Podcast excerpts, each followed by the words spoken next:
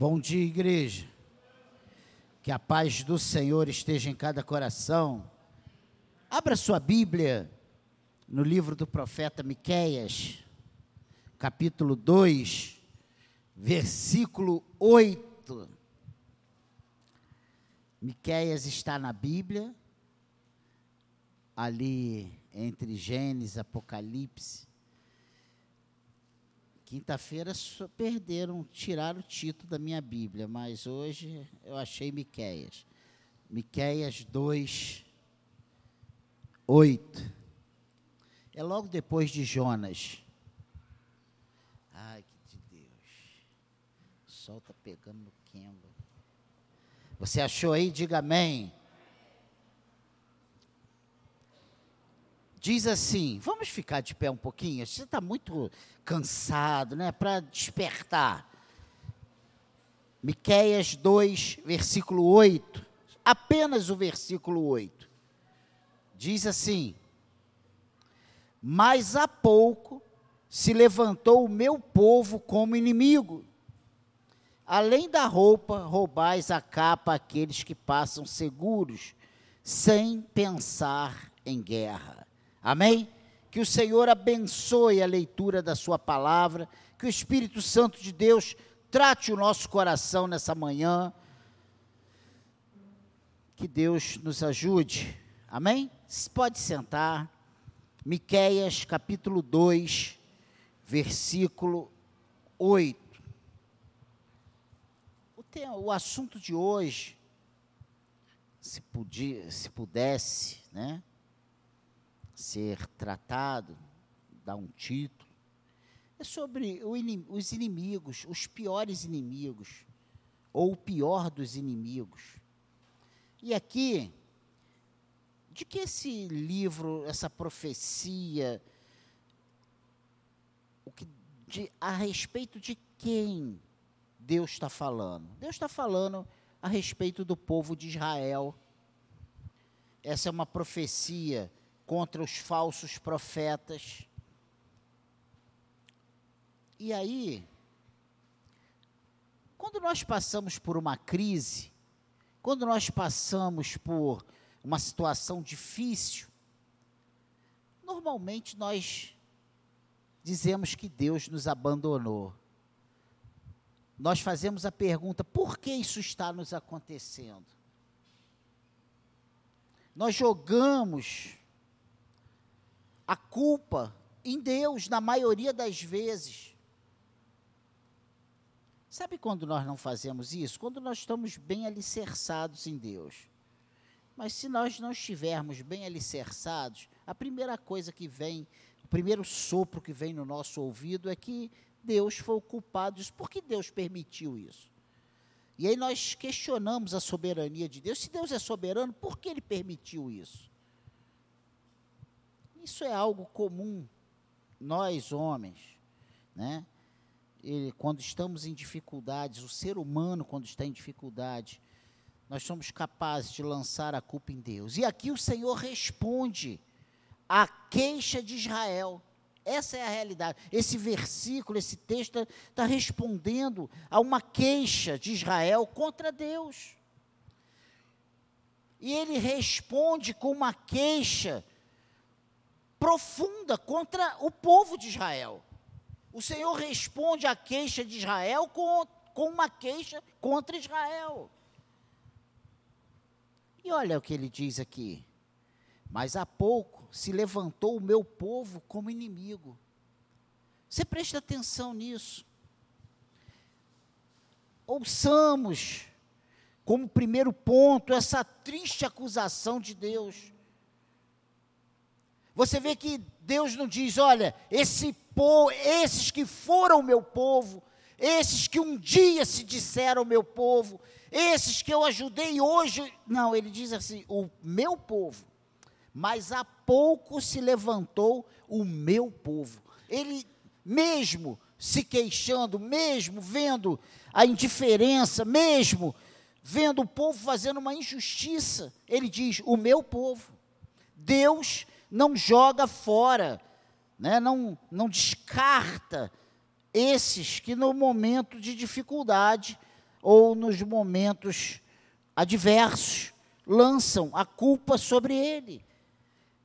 Essa acusação vem carregada de como, sabe, como que de profunda dor. E não vem de uma pessoa cheia de mimimi, não. Vem do Deus de amor. Primeira coisa interessante, eram seu povo, o meu povo. Veja que Deus não desiste do povo nem joga fora. Não os rejeita por isso. Continuaram sendo o povo de Deus. E uma coisa interessante, Deus tem inimigos suficientes, Ele não precisa que os próprios filhos se tornem seus inimigos. É uma terrível ingratidão e traição que os eleitos se rebelem. Vamos prestar atenção nisso. E ele diz aqui: há pouco se levantou o meu povo como inimigo. Olha que coisa, levantaram-se como inimigo. Amigos desleais ferem gravemente. E muitas vezes são os piores. São os mais cruéis do que os inimigos declarados. A gente costuma dizer que os que nos fazem mais mal são os inimigos que estão do nosso lado aqueles se dizendo amigos. É verdade ou não é? Sabe por quê? Aquele que é o inimigo declarado, aquele que você sabe, esse aqui é meu inimigo. Você não deixa brecha para ele, você não dá mole, você não vira as costas, você, você, sabe? Você está armado, você está com o pé atrás, você está preparado, vigilante. E aí, esse, esse que é seu inimigo declarado, ele não vai te alcançar. Mas aquele que está do seu lado, é esse que a qualquer momento pode vir te dar uma punhalada pelas costas. É verdade ou não é? Vê se não é isso. Vê se não é exatamente isso que acontece no nosso dia a dia nos casamentos, nas famílias, com os filhos, com os amigos de trabalho. No trabalho, então, misericórdia. O mundo hoje prega que você tem que pisar na cabeça do, do, seu, do seu companheiro e você tem que ser o melhor, porque se você for o segundo, tu é o último. E lá se foi a ética, lá se foi né, os, os princípios de cortesia, os fair plays, né? Então, pense nisso. E Deus, ele vem reclamar justamente sobre isso, mas há pouco. Na verdade, e na realidade, é cruel que os favorecidos se ergam como inimigo. Mas nós sentimos muito quando os amigos fazem as coisas contra nós. Nós não sentimos quando o inimigo faz, porque do inimigo tu já espera o pior, mas dos amigos tu espera o melhor. Dos amigos você espera o braço aberto para te abraçar, você espera uma palavra amiga, você espera um ato, uma atitude de ajuda, né? Senhor. Mas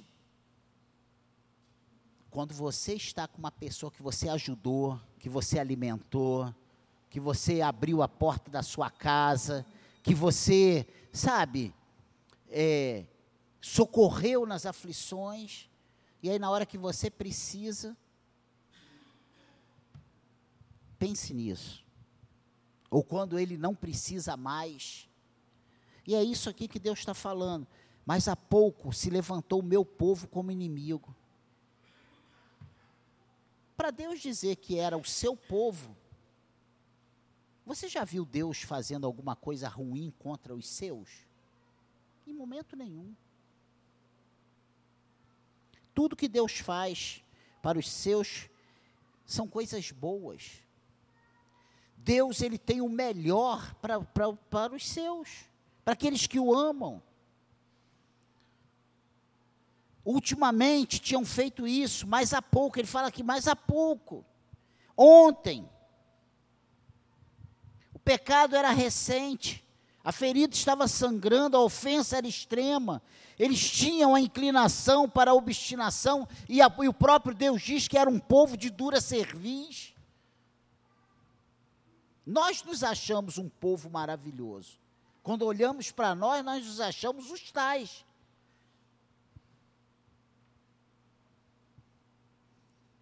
Mas será que nós temos sido esses tais?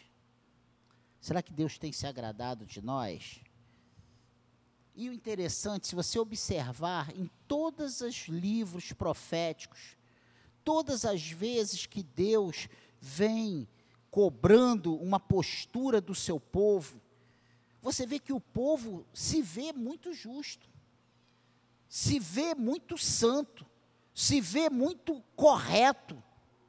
E nós hoje nos vemos muito corretos. Chegamos na casa de Deus e na hora da palavra, na hora do culto, na hora do louvor, nós não largamos o celular, não nos desconectamos da internet, nós estamos ali o tempo inteiro. Nós estamos aqui de corpo presente, mas o nosso coração está longe. Se perguntar sobre o que foi a pregação, não sabe o que se falou, não sabe os louvores que cantou. Quantas coisas nós declaramos nas nossas músicas que nós não sabemos o que nós cantamos. Nós nem prestamos atenção nas palavras que falamos. Pensa, vê se não é verdade.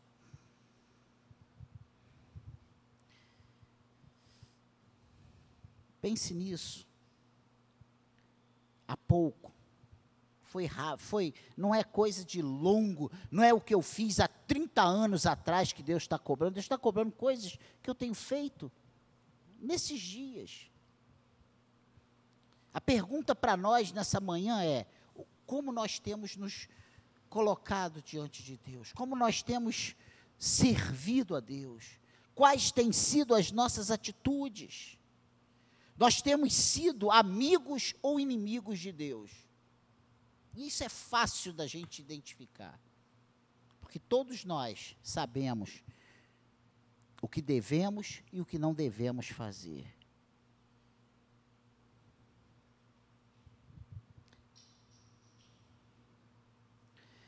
Tinham agido assim maliciosamente. Eles não agiram assim por impulso, eles agiram assim premeditados. E se você vê o versículo 8, ele diz o seguinte: Mas há pouco se levantou o meu povo como inimigo. E olha o que, que ele diz: além de, além da roupa, roubais a capa àqueles que passam seguros, sem pensar em guerra além da roupa, roubais a capa àqueles que passam seguros sem pensar em guerra. Eles procuravam briga com aqueles que não pensam, com aquele que não pensa em guerra, com aquele que está desarmado. Deus deveria receber nosso amor, mas nos voltamos contra ele sem motivo, sem causa. E ele questiona isso aqui e não está questionando isso do povo lá fora, não. Ele está questionando isso do seu povo, ele está questionando isso de Israel. E isso é muito bom a gente ter sempre é, esse entendimento.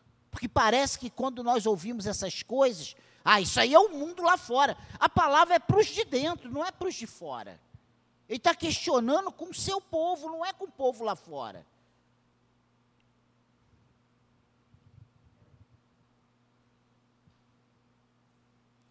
Deus espera o nosso amor, Deus espera o nosso louvor, Deus espera que nos voltemos para Ele com ações de graça, não com acusações.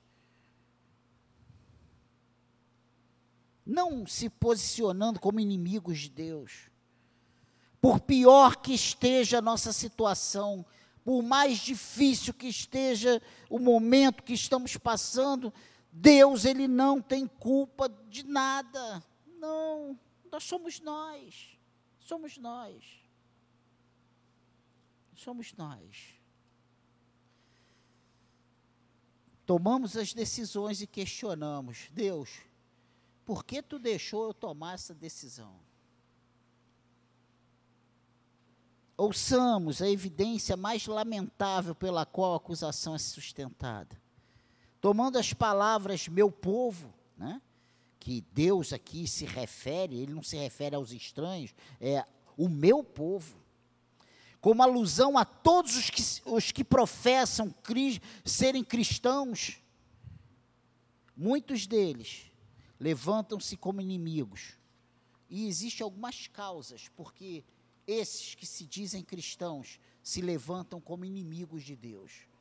Primeiro, a sua separação do Senhor.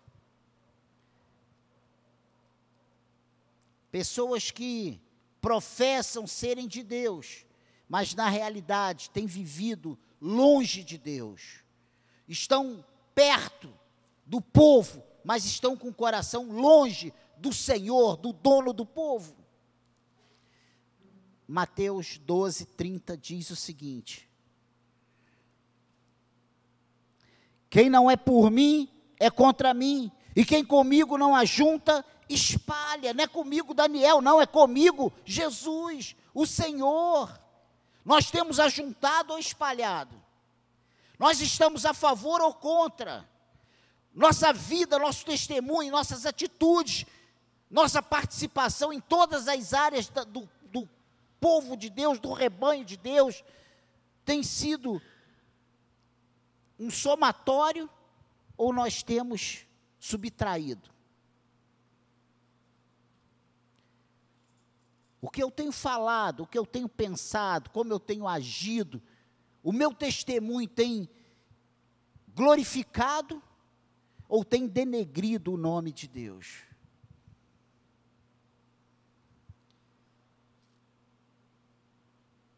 Tem um ditado popular que diz que o cavaco não voa longe do tronco. Isso aí é lá da roça, é lá das antigas. Sabe o que, é isso?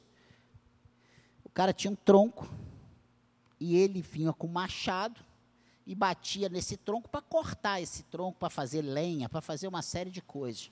E quando ele batia com esse machado, quando se bate com esse machado no tronco, sai lascas. E o ditado popular é que essa lasca ela não vai muito longe do tronco, ela fica ao redor. Se você for na roça e ver um, um lenhador fazendo isso, você vai ver que em volta desse tronco que ele está cortando, está cheio de cavacos, de pedacinhos que são que voam com essa batida do machado no tronco. Irmãos, eu estou dizendo isso para que nós possamos entender o seguinte: nós somos de Deus. As nossas atitudes precisam ser atitudes de cristãos. Olha uma outra coisa muito interessante, vai ali em Tiago. Nós vamos ver algumas referências, não tantas, algumas. Tiago.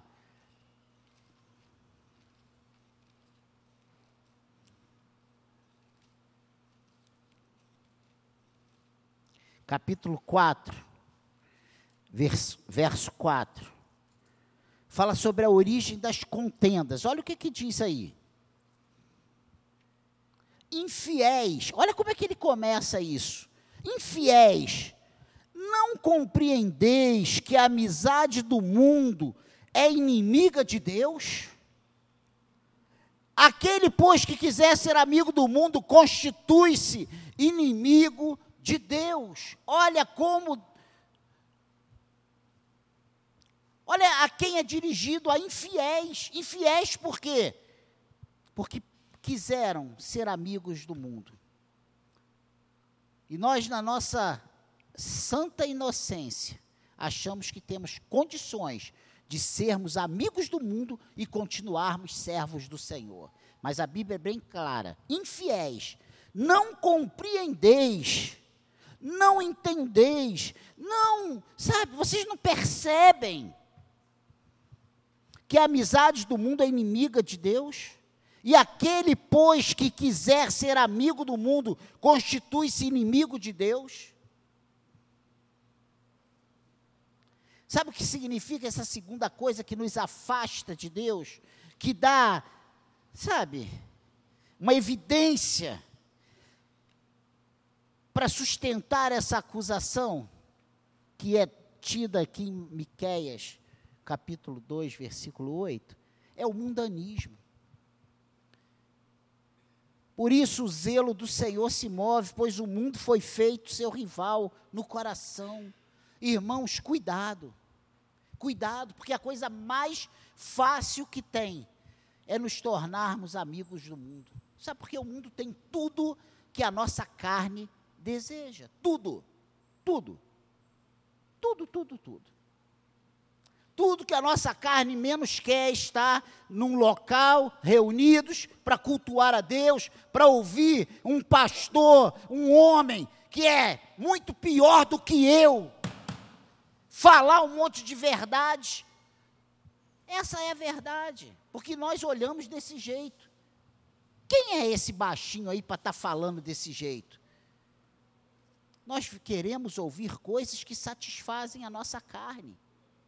Nós queremos ouvir coisas que nos levante, que nos encha de emoção e que saiamos daqui radiantes chorando. Mas eu quero te perguntar uma coisa: o que esse choro vai trazer de mudança para a sua vida? A palavra de Deus diz que o que nos limpa são as Escrituras. Conhecereis a verdade, a verdade vos libertará é a verdade, é a, é a, palavra de Deus que é como uma água que vai limpando, lavando, tirando a, a imundícia do nosso coração. Mas para que isso aconteça, precisamos abrir os nossos ouvidos. E quando eu falo abrir os nossos ouvidos, não são esses ouvidos aqui, são esses ouvidos daqui de dentro, do nosso coração, da nossa mente. Porque não adianta eu querer as bênçãos de Deus e não querer as mudanças que, essa, que Deus opera em nossas vidas. Não tem como eu ser amigo do mundo. Não tem como.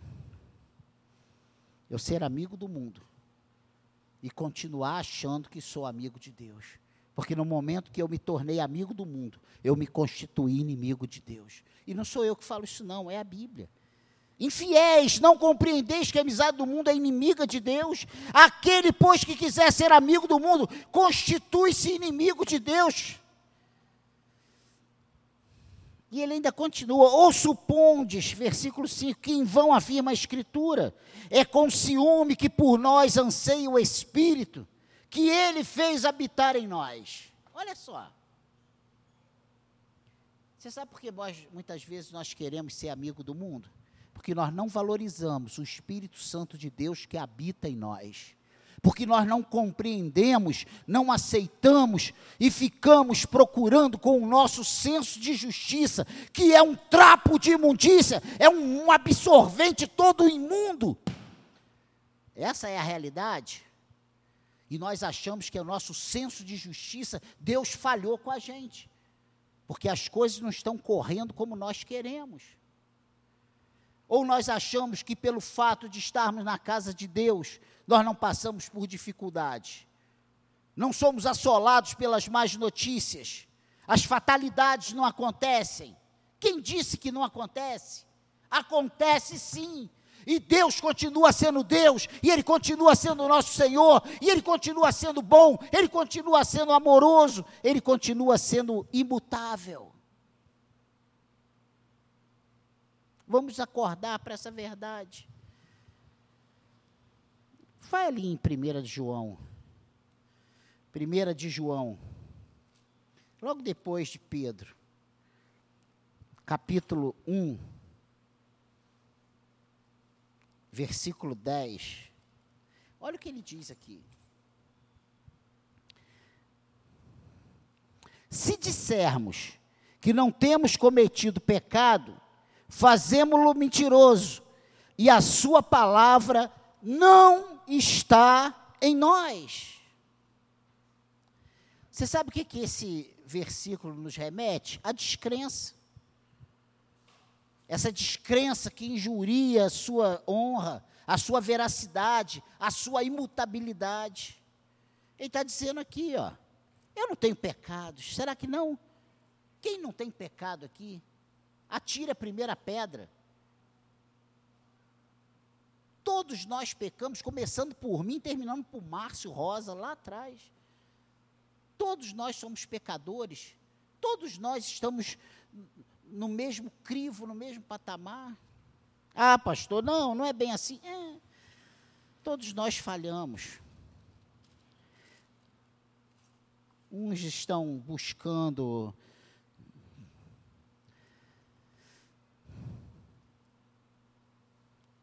um acerto maior. Que isso, pastor?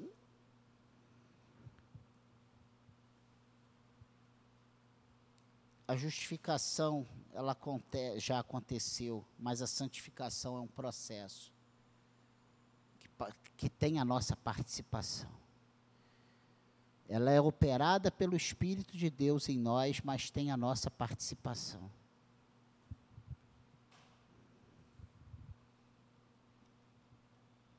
Quantas vezes temos vontade, de, hoje eu vou ler a Bíblia, mas aí a gente ouve a chamar o plim plim, hoje vai ter um jogo lá, hoje vai ter o, o final da novela, hoje vai ter o um filme espetacular. E aí quando a gente percebe, já são meia-noite, a gente está caindo pelas tabelas, e nós não conseguimos pegar na Bíblia uma vez, nem um versículo. Isso não acontece só comigo, não, né? Gra graças a Deus que eu não estou sozinho nessa. Acontece. Irmãos,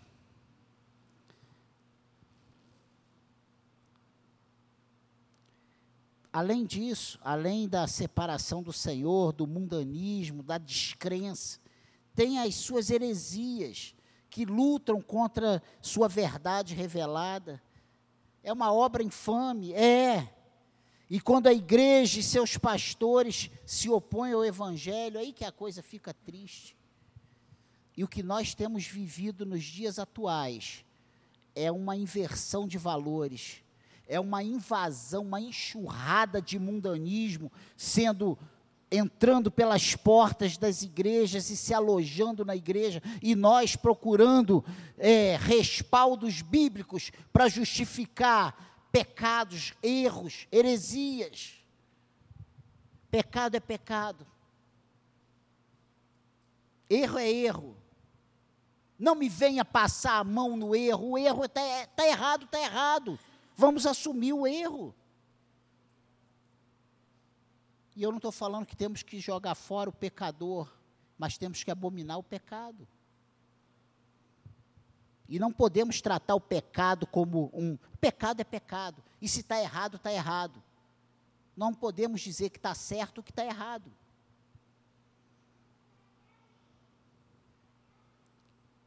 Filipenses, capítulo 3, versículo 18. Paulo fala sobre um assunto muito interessante. Filipenses 3, versículo 18. Fala sobre a sua profanidade. Que isso, pastor? Da onde o senhor tirou essa palavra? É difícil mesmo. Até para falar é difícil. Filipenses 3,18. O que, que diz aí? Pois muitos andam entre nós dos quais repetidas vezes eu vos dizia e agora vos digo, até chorando, que são inimigos da cruz de Cristo. Sabe quanto é que? Sabe quando é que isso acontecia? Há dois mil anos atrás.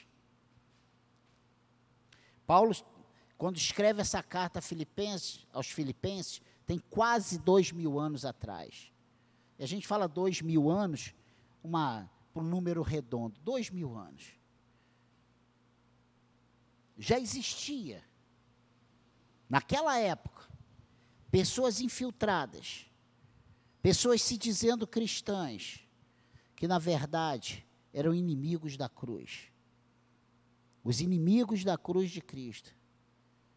E ele, Paulo, no versículo 17, no anterior, ele chama a igreja a uma responsa e ele se põe como prumo para essa igreja. Ele diz: Irmãos, sede imitadores meus e observai os que andam segundo o modelo que tendes em nós.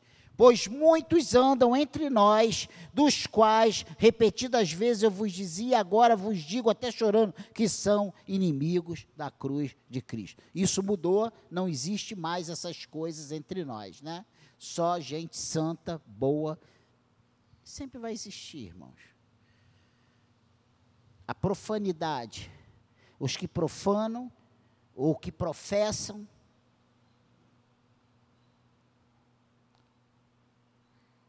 que são profanos ou que não são, ou aqueles que se dizem que são os profanos, que não é assim, que isso não...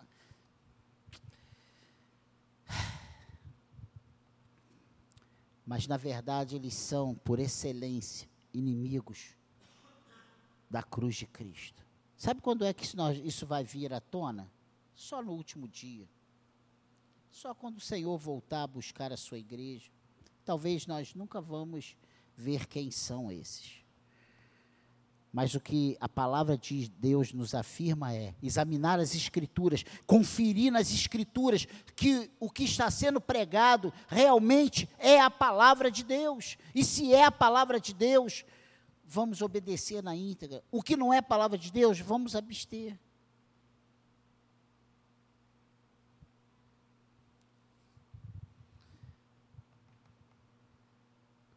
São pessoas, são crentes que estão entre nós, membros da igreja, que se dizem que são verdadeiros mornos, que não são crentes nem frio.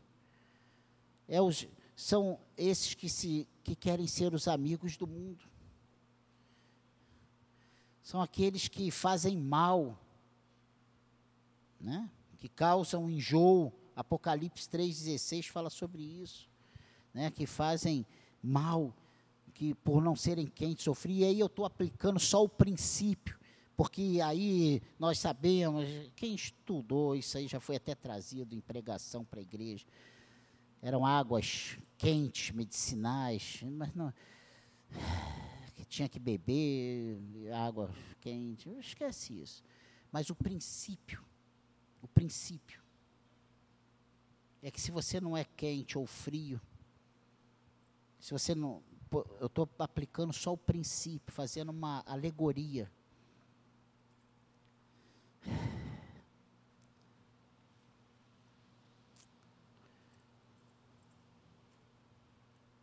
Somos ou não somos de Deus?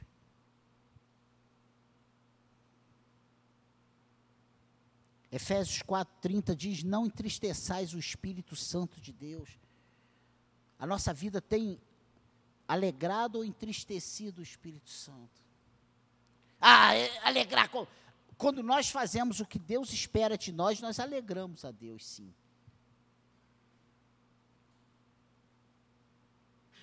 É só você ver o testemunho de Deus que Deus dá lá para Noé. Vixe, Jó, vixe meu servo Jó, homem íntegro, temente a Deus, que se dizia do mal. Noé, mesma coisa. Ou isso não é uma satisfação? Qual pai que não, não. Mesmo aqueles brutos que não demonstram, mas quando tem um filho obediente, lá por dentro ele está satisfeito. E quando alguém fala de filho, viu meu filho? Meu filho está ali, meu filho. Mesmo que para o filho, fala assim, tu está errado, sujeito. Mas Deus não é assim não essa mornidão, sabe? Essas pessoas que estimulam os pecadores no pecado. Não seja um estimulador de pecadores no pecado. Não desestimule os que estão buscando a Deus.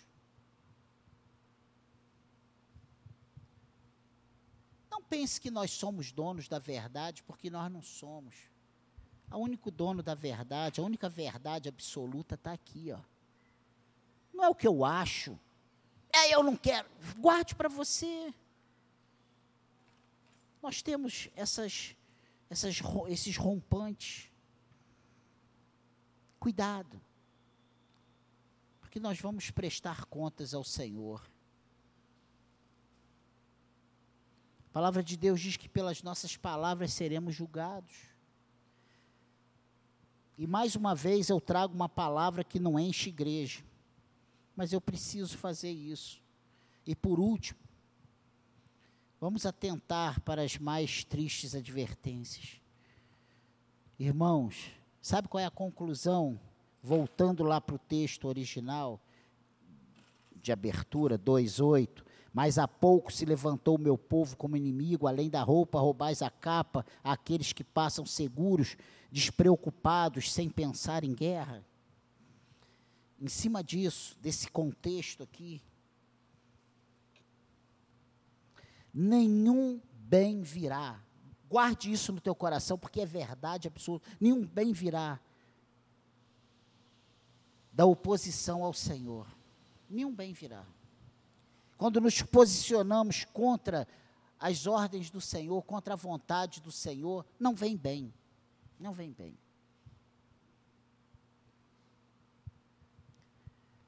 Pode acreditar, essa posição contra a vontade de Deus vai acarretar, vai seguir, inevitavelmente, dos piores males. Que isso, pastor? O profeta do Apocalipse? Não. Vê Jonas. Deus manda Jonas ir para um lugar. É o princípio. Eu não estou dizendo que nós somos iguais Jonas, que nós estamos no mesmo patamar, que os propósitos. Os princípios. Deus abençoa os obedientes e Deus corrige os desobedientes. E a correção de Deus nunca é pão com requeijão. Não é. Eu não. Pensa nisso. Deus corrige aos filhos que amam. Como um pai que corrige os filhos que amam. Olha que coisa interessante.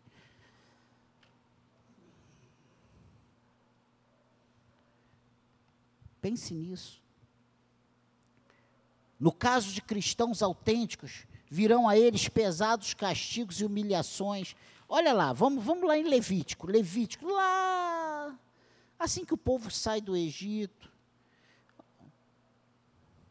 lá no Pentateuco, versículo, capítulo 26, Levítico 26, versículo 23 e 24. Olha, falando aqui sobre os castigos da desobediência. Primeiro ele fala sobre bênçãos decorrentes da obediência, no versículo 3 desse capítulo 26. A partir do versículo 14, ele fala sobre os castigos da desobediência. E olha o que ele diz aqui no versículo 23. Se ainda com isto, com isso, se, se, versículo 22, porque enviarei para o meio de vós as feras do campo, as quais vos desfilharão ou seja, comerão seus filhos e acabarão com o vosso gado e vos reduzirão a poucos e os vossos caminhos se tornarão desertos. Se ainda com isso não vos corrigirdes para volverdes a mim, porém andardes contrariamente comigo, eu também, o quê? Serei contrário a vós outros, e eu mesmo vos ferirei sete vezes mais por causa dos vossos pecados.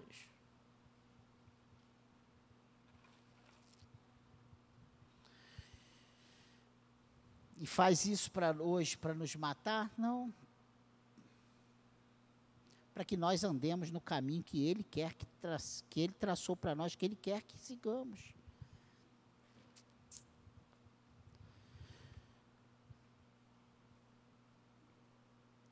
Com estes virão os mais tristes ais e agonias de coração. E às vezes nós olhamos para a pessoa, a pessoa está com dinheiro, a pessoa está bonita, está com roupa nova, casa nova, carro zero, dinheiro sobrando na conta de fazer. Esse, meu Deus, lembra?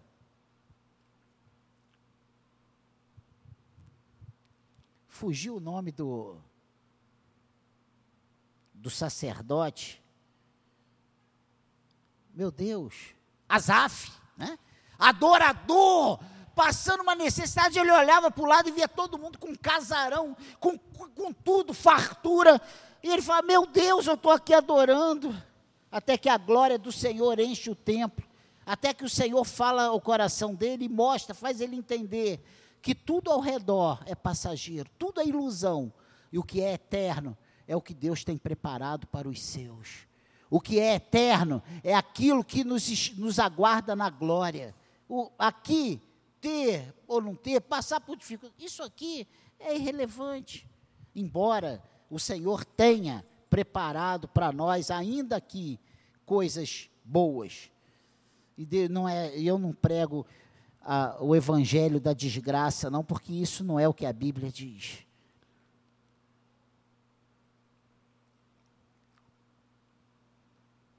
Com este virão os mais tristes ais e agonias de coração. No caso de meros professantes, quando as pessoas apenas professam e não são cristãos autênticos, em breve virão o abandono da profissão, a imoralidade, a maldade, e etc, e etc, e etc.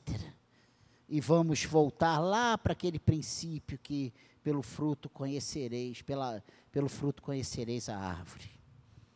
Os pecados dos perversos perfuram o lado de Cristo, mas os pecados dos piedosos fincam-lhe a lança no coração. Precisamos entender isso. que não sejamos, ainda hoje, os que estão crucificando Cristo. Mais uma vez. O pecado fez e faz mudanças, ainda mais dolorosas em alguns que eram contados entre os amigos de Deus. É, na realidade, mau negócio abandonar ao Senhor nosso Deus. E o meu desejo é que Ele nos ajude a nos mantermos no caminho e que possamos, com a ajuda dEle, passarmos por cima de todas as nossas insatisfações e permanecermos firmes para a glória do Seu nome. Que o Senhor nos ajude nisso. Que não sejamos contados, encontrados pelo Senhor como pessoas que eram amigos até pouco tempo mas que nos levantamos contra ele como inimigo. Que não trabalhemos contra o evangelho de Cristo, mas que sejamos operosos em favor do evangelho de Cristo. Que possamos sermos produtivos para o reino do Senhor. E eu estou falando do evangelho, eu não estou falando da igreja local. Pense a diferença absurda nisso.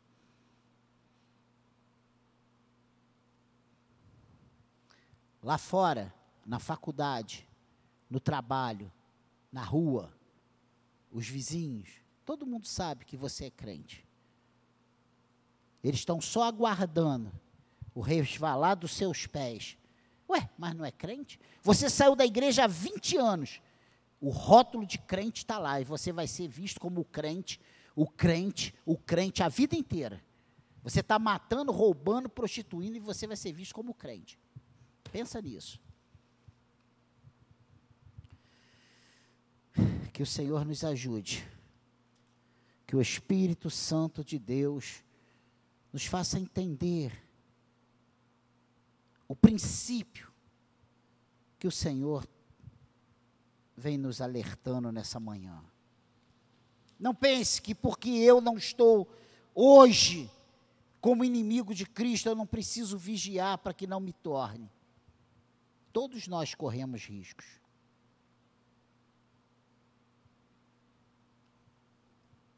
E eu não estou falando de salvação. Só para tu entender.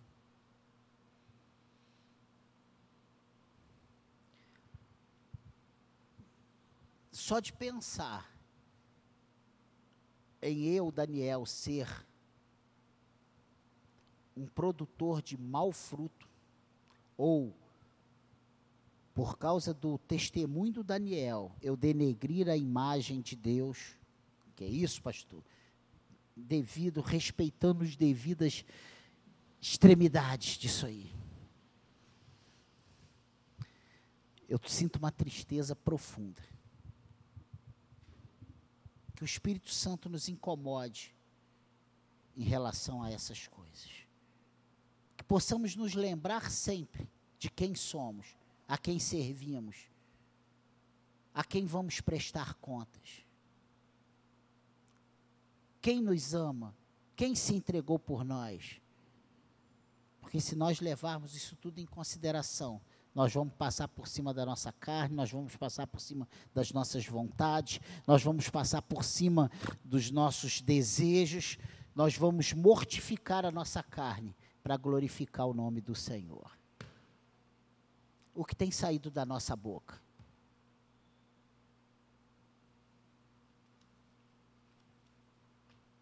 Tem crente que só dá glória a Deus dentro da igreja quando é obrigado. Dê glória! Glória! Ah, ah. Aí a pessoa, glória a Deus. Mas palavrão, meu irmão, é a torta e a direita. Aí a Bíblia diz: não saia da vossa boca palavras torpes.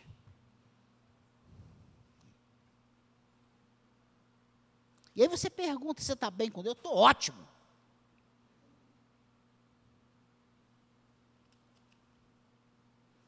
Não faça fofoca do seu irmão. Parece uma serpente venenosa.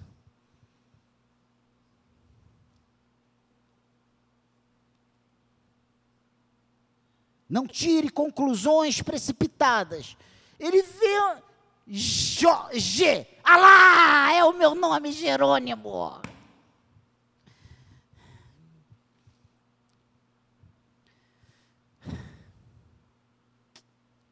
E a gente ainda pensa que pecado é roubar, matar e prostituir. Isso é pecado. Mas ser maledicente, soberbo, arrogante, prepotente, invejoso, mente. Nem vou mentir. Parece que está escrito na Bíblia que o pai da mentira é Jesus Cristo. É, Está escrito em Heresias 3. Porque eu vou te falar, o que tem de crente mentiroso, mente, mas mente com uma cara lavada e você ouve aquela mentira, aquilo é um absurdo. E ela fala com tanta convicção que você fala, mas isso é verdade mesmo, né? A pessoa tenta te convencer. Gente, isso é um, um, um demônio dentro da igreja. Mentira. Não sei porque eu estou falando essas coisas todas. Gente, vamos agradecer ao Senhor. Ah, porque.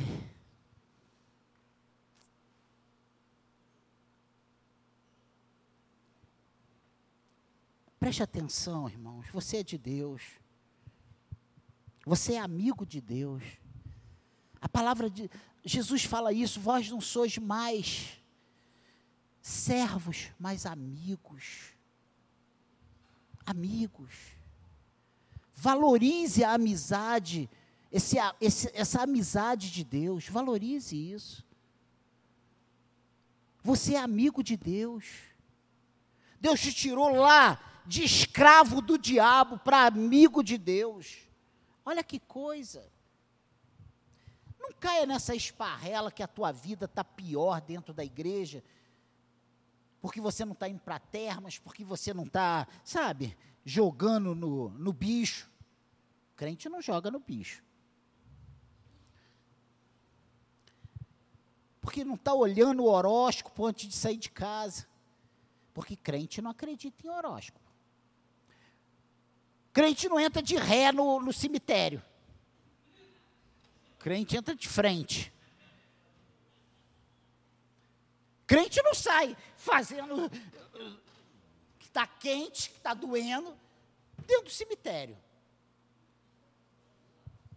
Crente não fica, meu Deus, essa vizinha, ela, ela tem um olho gordo, olho gordo, sapo, boi. Contra o povo de Deus não vale encantamentos. Nós fomos lavados, libertos, remidos pelo sangue de Jesus. Irmãos, vamos amadurecer. Vamos, nós estamos 200 anos na igreja e ainda acreditamos que a inveja pega. A inveja pega no filho do diabo, não no filho de Deus. Vamos acordar, irmãos.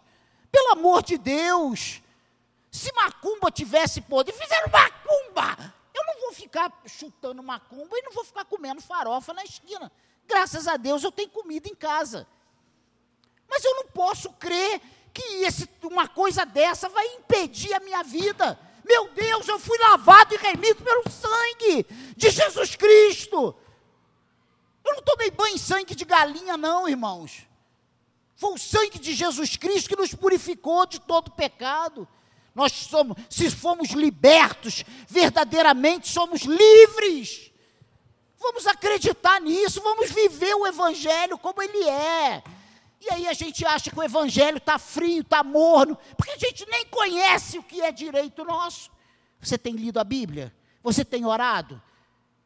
Você tem aplicado a palavra de Deus à sua vida? Que o Senhor nos abençoe.